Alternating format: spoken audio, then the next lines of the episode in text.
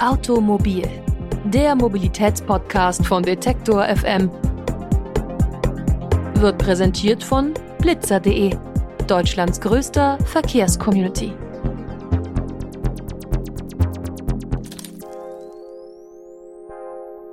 Und damit herzlich willkommen zur neuen Ausgabe von Automobil, dem Mobilitätspodcast von Detektor FM. Das eigene Auto, das fühlt sich ja oft an wie ein privater Raum, in dem wir uns ganz unbeobachtet fühlen. Dort wird zum Beispiel geraucht, obwohl man eigentlich versprochen hat aufzuhören, oder die peinliche Musik wird laut aufgedreht, die man aber nie in der Anwesenheit anderer anmachen würde. Doch in der letzten Folge Automobil haben wir auch schon herausgefunden, das Auto ist ein stiller Beobachter und sammelt eine ganze Menge Daten über uns. Zum Beispiel über unser Fahrverhalten oder unsere Navigationsziele. Das könnt ihr ja auch nochmal in der Folge sonst nachhören. Diese Informationen gehen dann an den Fahrzeughersteller, der dann alleine Zugriff auf diese Daten hat. Gibt es Möglichkeiten für Fahrzeughalterinnen und Halter, sich vor diesem Datensammeln zu schützen? Darüber sprechen wir heute.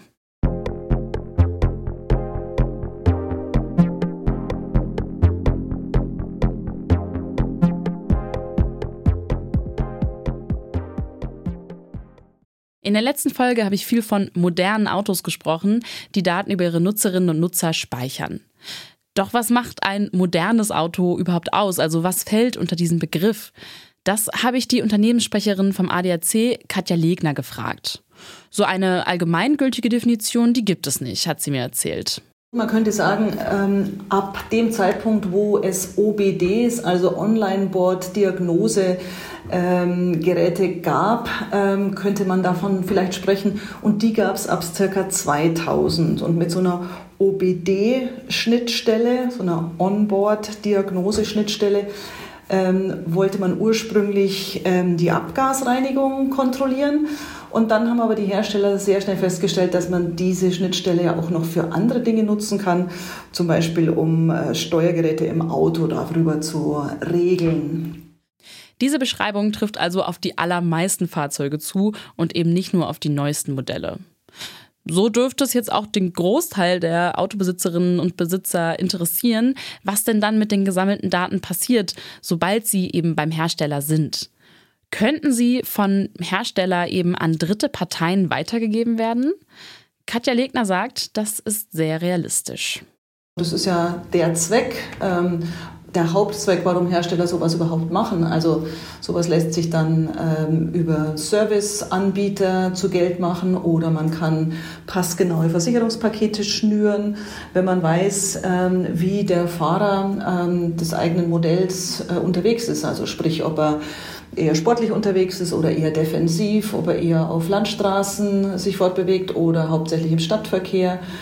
Also da gibt es äh, ganz klare und äh, beinharte äh, Interessen, um sowas dann auch natürlich gewinnbringend zu verwerten.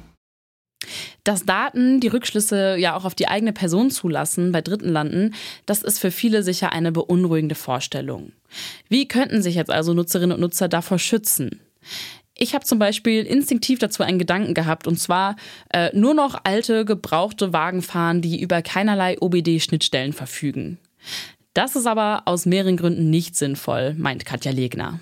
Ja, also das ist keine Option, quasi einen Oldtimer zu fahren, nur um der Vernetzung und beziehungsweise dann der Überwachung zu entgehen. Es geht ja wieder zulasten der Verkehrssicherheit und der Abgasemissionen. Ähm, und eine gewisse Datenspeicherung in begrenztem Umfang ist auch erforderlich, damit so ein Auto überhaupt betriebsbereit ist. Na gut, aber wie sieht's denn auf der rechtlichen Ebene aus? Schließlich ist im Jahr 2016 die neue Datenschutzgrundverordnung, kurz DSGVO, in Kraft getreten. Die soll EU-weit personenbezogene Daten schützen. Und das trifft eben auch auf Fahrzeugdaten zu, sagt Katja Legner. Denn mit Fahrzeugidentifikationsnummer kann ein Fahrzeug auch immer konkret einer Person zugeordnet werden. Fahrzeugdaten sind also personenbezogene Daten. Welche rechtlichen Möglichkeiten haben also Verbraucherinnen und Verbraucher dank DSGVO? Darüber habe ich mit dem Rechtsanwalt Niklas Mühleis gesprochen. Er ist Partner bei der Kanzlei Heidrich Anwälte und ist auch Experte für Datenschutz. Grundsätzlich gibt die DSGVO Verbraucherinnen und Verbrauchern sehr, sehr viele Möglichkeiten an die Hand, sich ähm, Herrschaft über ihre eigenen Daten zu verschaffen. Da wäre als allererstes das Auskunftsrecht aus Artikel 15 DSGVO zu nennen, das viele Verbraucherinnen und Verbraucher auch bereits gut kennen und regelmäßig nutzen. Aber zum Beispiel auch der Widerspruch über die Verwendung der eigenen Daten nach Artikel 21 DSGVO ist eine Möglichkeit oder die Möglichkeit zu sagen, ich möchte, dass meine Daten gelöscht werden nach Artikel 17 DSGVO. Ist eine weitere Möglichkeit. Hier haben wir es natürlich mit einer Situation zu tun, wo ein großes monetäres Interesse daran besteht, diese Daten trotzdem, ja, ich sag mal, ein bisschen zweckwidrig zu verwenden, auszuwerten und weiter zu verkaufen. Dafür gibt es leider auch ähm, das ein oder andere Schlupfloch, in dem man beispielsweise sagt, naja, das sind jetzt ja gar keine personenbezogenen Daten mehr, weil wir die ja komplett anonymisiert haben zu Statistikzwecken. Das ist tatsächlich zulässig und wir verkaufen ja nur diese Statistik, äh, Statistikdaten weiter. Dann haben wir hier ein kleines Schlupfloch, ähm, wo es tatsächlich schwierig wird für den einzelnen Verbraucher konkret gegen anzugehen. Okay, aber heißt das dann, dass die DSGVO dann doch genügend äh, rechtlichen Schutz bietet? Da muss ich mit einem klaren Jein antworten. Grundsätzlich gibt die DSGVO den europäischen Bürgerinnen und Bürgern Rechte, wie es vorher noch nie gegeben hat. Ähm, ich kann auf vielfältige Arten und Weisen in Erfahrung bringen, was mit meinen Daten passiert. Ich habe ganz zahlreiche Möglichkeiten, gegen Datenverarbeitung, die rechtswidrig geschehen, vorzugehen. Aber die DSGVO ist jetzt nun auch nicht 2018 sich erst erdacht worden, sondern die Jahre vorher. Es ist wie bei der EU üblich ein langer Prozess. Und viele technische Innovationen, die wir jetzt ab 2018, aber auch schon in den Jahren davor erlebt haben, wie zum Beispiel das Machine Learning, werden von der DSGVO gar nicht abgebildet. Und da sich die technischen Entwicklungen immer schneller voranbegeben und äh, nicht langsamer werden und auch nicht auf den Gesetzgeber, bis der mal soweit ist, Rücksicht nehmen, sind halt leider auch eine Menge Dinge nicht so ganz abgedeckt worden von der DSGVO. Und auch diese Datensammelei im großen Stile, auch gerade was Automobile angeht, können leider momentan nicht so abgedeckt werden, wie es eigentlich geschehen sollte. Niklas Mühleis meint deswegen, die DSGVO muss dringend angepasst und ergänzt werden. Dabei sollen vor allem bei größeren Unternehmen die Regelungen verschärft werden. Große Unternehmen, die sich riesige Rechtsabteilungen und Datenschutzabteilungen leisten können, machen weiterhin größtenteils leider genau das, was ihnen passt. Will heißen, die Datenschutzgesetze müssten eigentlich gerade auf die großen IT, Tech-Unternehmen, aber natürlich auch Automobilkonzerne angepasst werden, dass die Gesetze da nochmal in deutlich verschärfter Form greifen und, naja, die Schlupflöcher eben geschlossen werden, die es gibt. Und auch der ADAC ist nicht zufrieden mit der aktuellen Gesetzeslage.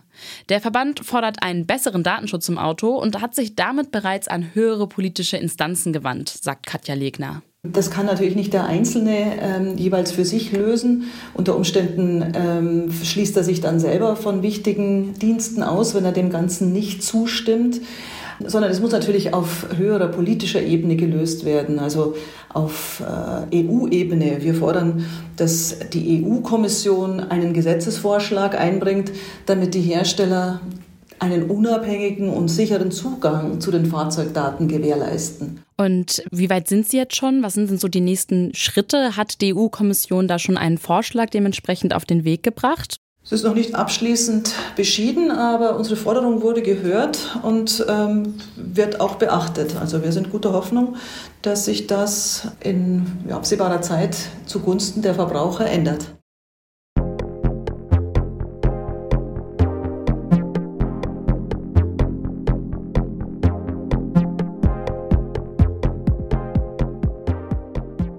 Die Möglichkeiten von Fahrzeughalterinnen und Haltern, die eigenen Daten zu schützen, die sind zugegebenermaßen begrenzt.